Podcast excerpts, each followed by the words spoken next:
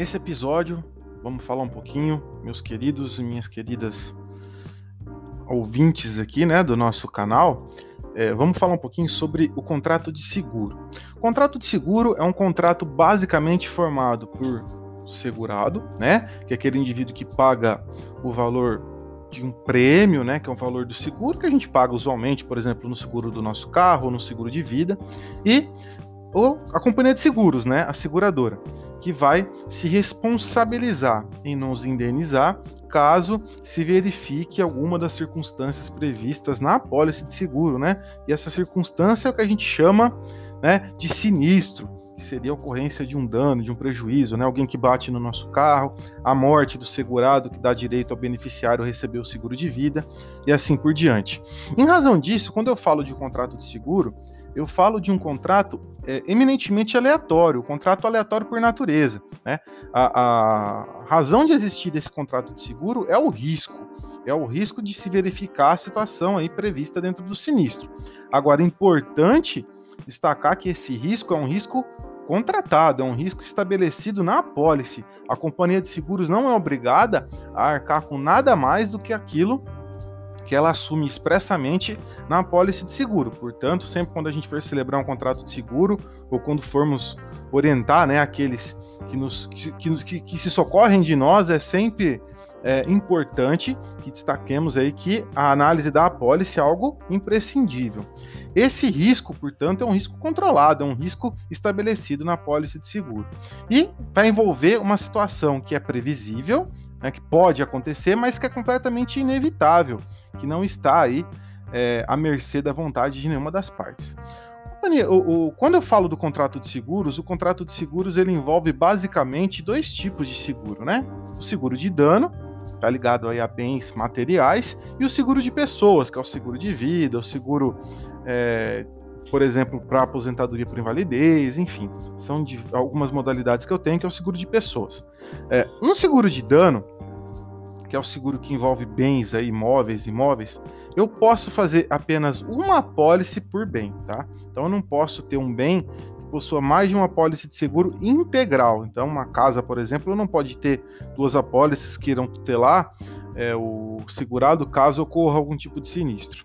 É importante destacar que eu posso ter mais de uma apólice desde que cada companhia de seguro se responsabilize parcialmente é, por eventuais danos que venham se verificar aí com relação ao bem. É, no, que, no que pertine ao seguro de pessoas, eu tenho uma maior liberdade, eu posso ter quantas apólices de seguro eu bem entender. É importante destacarmos isso.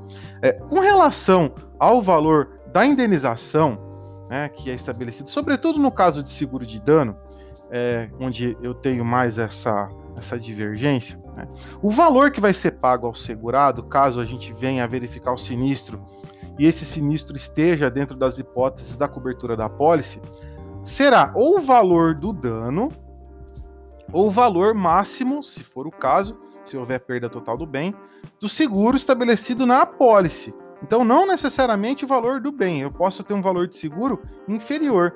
E normalmente o valor vai ser delimitado conforme índices oficiais, né?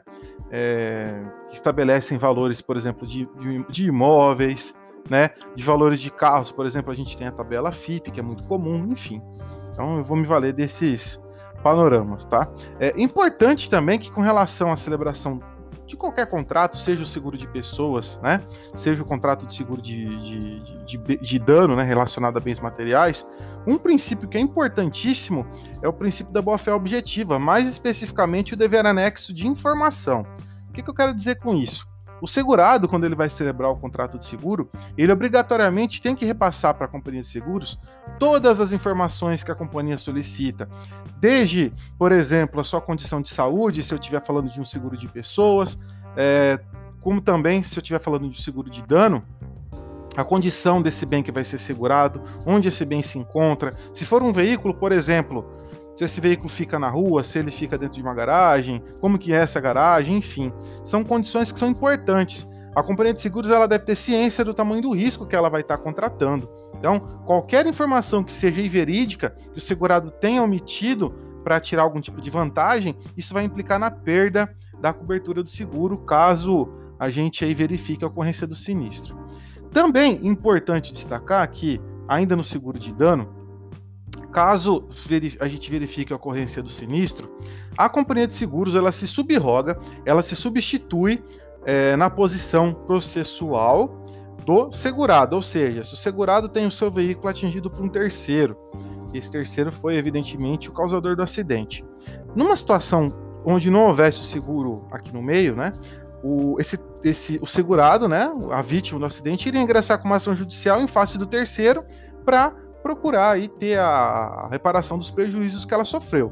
Então, no caso, como eu tenho a companhia de seguros, ela vai arcar com os prejuízos dentro dos limites da pólice de seguro, é, inclusive exigindo o pagamento de franquia, isso é plenamente legal, não há nenhuma, é, nenhum problema nisso, tá? E pago né, o valor devido aí ao segurado, a companhia de seguros, se for o caso, ela pode ingressar com uma ação regressiva contra esse terceiro para reaver os prejuízos que ela teve. Exceto, ela só não vai poder fazer isso, de acordo com o que define o artigo 786 do Código Civil, se esse indivíduo for cônjuge, companheiro ou parente do segurado. Ok? É importante destacarmos isso. É, também é importante destacar, no caso de seguro de dano, no caso de seguro de responsabilidade civil, que a companhia de seguros, num, caso onde o segurado e o terceiro eles procurem celebrar um acordo, a companhia de seguros ela deve concordar, ela deve expressamente anuir com esse acordo. Né? Caso contrário, se o segurado celebra um acordo com o terceiro sem anuência expressa da companhia de seguros, ele perde a cobertura do seguro. É como se eles estivessem celebrando aqui uma nova relação jurídica, né? Estivesse diante de uma inovação. Então, é importante a gente destacar esse aspecto. Com relação ao seguro de vida, vamos destacar também alguns pontos importantes. Primeiro, né, é que eu posso celebrar quantas seguros de vida eu bem entender, né? O segurado ele pode indicar quem ele quiser como beneficiário, né? É importante destacar. Se ele não indicar, eu vou seguir uma ordem é, de, vocação, de, de, de vocação hereditária, como é, tendo como primeira pessoa que vai ter direito a receber o seguro metade né, do valor do seguro cônjuge sobrevivente e a outra metade os demais herdeiros. Então é essa regra que eu vou seguir.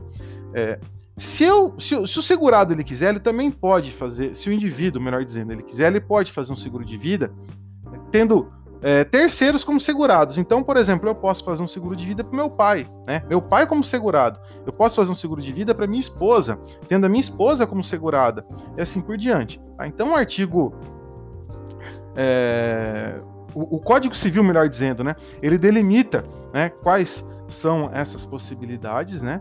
Ele estabelece essa, essa possibilidade e caso né, o, esse indivíduo ele resolva fazer um seguro né, é, de maneira a, a, indicar um terceiro, isso está estabelecido no artigo 790 do Código Civil, né, ele pode fazer isso de maneira livre. Caso é, esse terceiro não seja um pai, mãe, cônjuge ou é, filho, neto do indivíduo, ele tem que justificar esse interesse. Por que, que ele quer celebrar o contrato de seguros?